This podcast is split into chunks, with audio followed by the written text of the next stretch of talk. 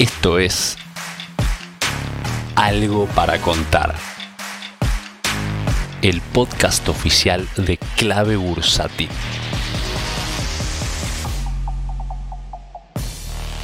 Hola, muy buenas tardes, bienvenidos a Algo para Contar. En el día de hoy les habla Maru Cape y vamos a estar analizando por un lado lo que es la bolsa argentina y por otro lado lo que es la bolsa de Estados Unidos. De Argentina, lo primero que te puedo decir es que si bien estuvimos viendo una chique en estas últimas semanas, lo importante es que no se perdió ningún soporte importante, ni en el Merval en pesos, ni en el Merval en dólares. Esto es importantísimo y esto es clave cada vez que vemos caídas, que no se quiebre ningún tipo de soporte. Hasta el momento continúa aguantando, es más, hasta incluso ya en esta semana empezamos a ver que tuvimos días positivos y que pareciera querer volver a retomar esa tendencia alcista con la que estábamos. Bueno, ¿qué ocurrió? Que se disparó el dólar. Y cuando sube el dólar, la bolsa se perjudica. Esto es una realidad. De hecho, hasta miremoslo simplemente desde una cuestión matemática. Si nosotros analizamos el Merval en dólares, es decir, el precio de cotización del Merval dividido el precio de cotización del dólar contado con liquidación, cuando el numerador es el mismo y el denominador cada vez es mayor, bueno, el resultado final, desde ya que siempre nos va a dar un precio de cotización más bajo. Esto lo tenemos que entender, esto lo tenemos que ver y aceptar para poder estar preparados. Eh, no, no podemos ignorarlo porque recordemos de dónde venimos, o sea, venimos de un bear market eh, en la bolsa que comenzó en el 2018 y que hasta el momento pareciera haber hecho un piso en los 250 dólares del Merval el año pasado.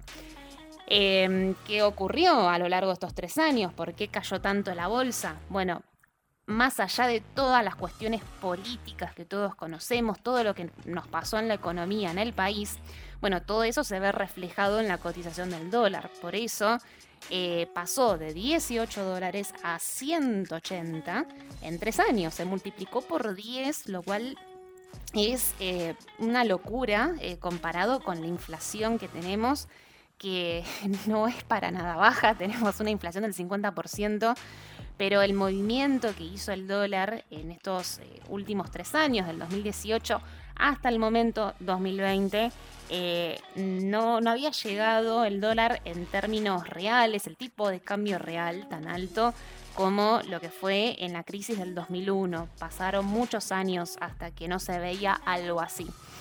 Em, entonces, a lo que quería ir. Bueno, no nos podemos abstraer de esto, ¿sí?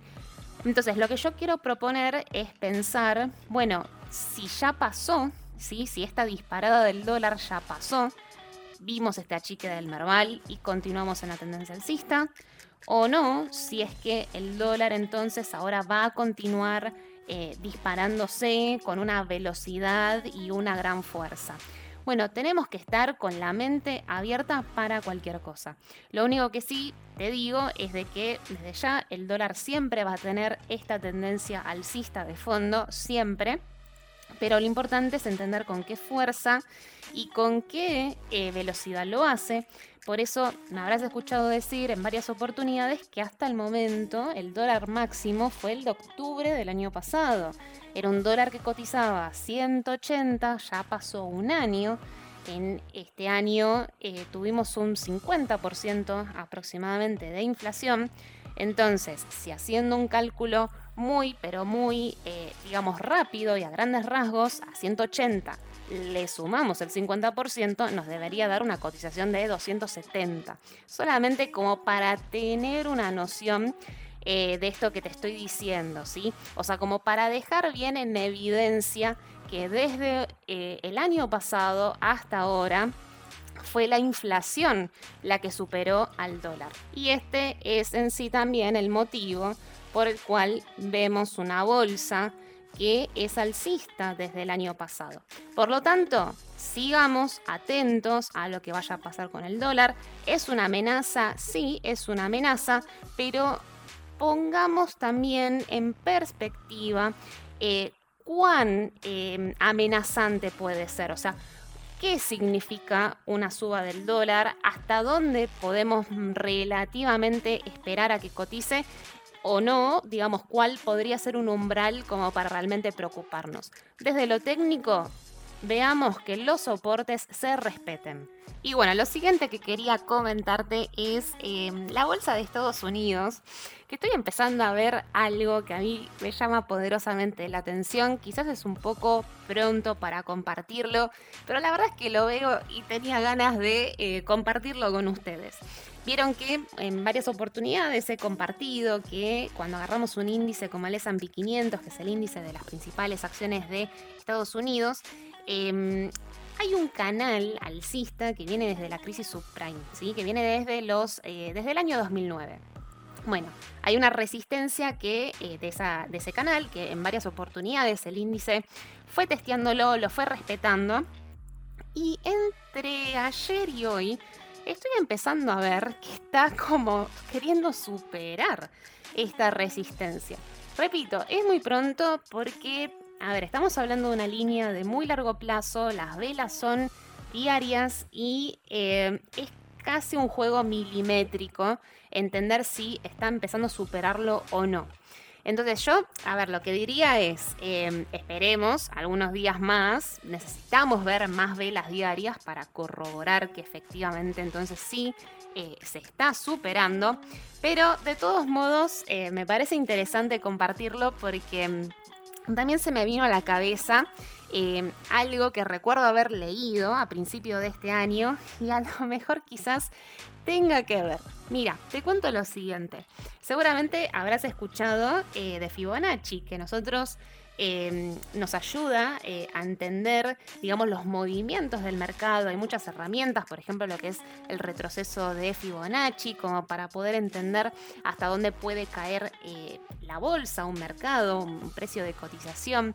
Bueno, eh, Fibonacci es, digamos, una sucesión matemática que lo vemos en la naturaleza mismo, ¿sí? Cuando analizamos, no sé, por ejemplo, cómo Em, es la formación de, un árbol, sus ramas, eh, o, nosotros como humanos, nuestro cuerpo humano, la distribución que tenemos, está relacionado con esta, esta sucesión de Fibonacci, estas matemáticas.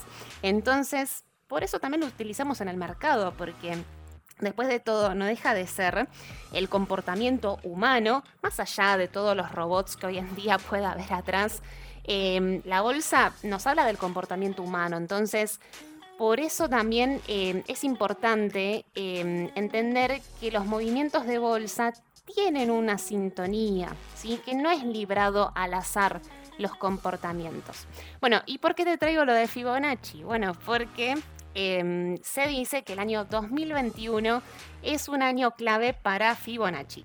En el 2021 se cumplen Em, varias cosas. Por ejemplo, se cumplen 13 años de lo que fue el techo eh, de la crisis subprime. Se cumplen 21 años del año 2000 de la burbuja.com.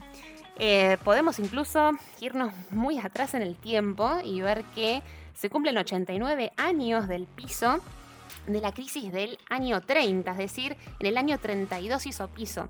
Y bueno, cuando vemos a analistas que eh, utilizan muchísimo eh, lo que son estos conceptos de Fibonacci para poder predecir al mercado, eh, bueno, es como que en este año convergen muchos eventos importantes. Entonces, ¿por qué em, te traigo este tema? Bueno, porque hoy me puse a pensar, ¿y si finalmente esto de que el año 2021 es año Fibonacci nos quiere decir que entonces va a empezar un nuevo ciclo a partir de una rotura, por ejemplo, de la resistencia que te digo, porque claramente em, estaríamos hablando de, sí, un movimiento de mercado completamente distinto de lo que veíamos, veníamos viendo, por lo menos desde lo que fue la crisis subprime. Entonces lo traigo como para pensar, para reflexionarlo. Es muy pronto desde ya para poder sacar una conclusión como esta, pero bueno, quería compartirlo porque la verdad es que me llamó poderosamente eh, la atención lo que vimos eh, en el día de hoy. Em, y bueno, también te invito entonces a estar muy atento eh, a lo que pueda estar pasando entonces en las próximas semanas, si es que efectivamente se llegara a dar un alza muy fuerte en la bolsa. No solamente sería un alza, sino que también habría una confirmación técnica a partir de la rotura de esta resistencia. A continuar muy atentos entonces. Eh, y esto fue todo lo que entonces estuvimos viendo en el podcast de hoy. Espero que, como siempre, te resulte muy, pero muy útil, muy práctico y siempre sea una invitación a reflexionar y a pensar. Y bueno, nos vamos a encontrar la semana que viene. Te mando un gran saludo y adiós. Si querés enterarte de la última información del mercado en tiempo real y sin costo alguno, Súmate a nuestra comunidad de WhatsApp en clavebursátil.com barra comunidad. Un espacio de inversores para inversores.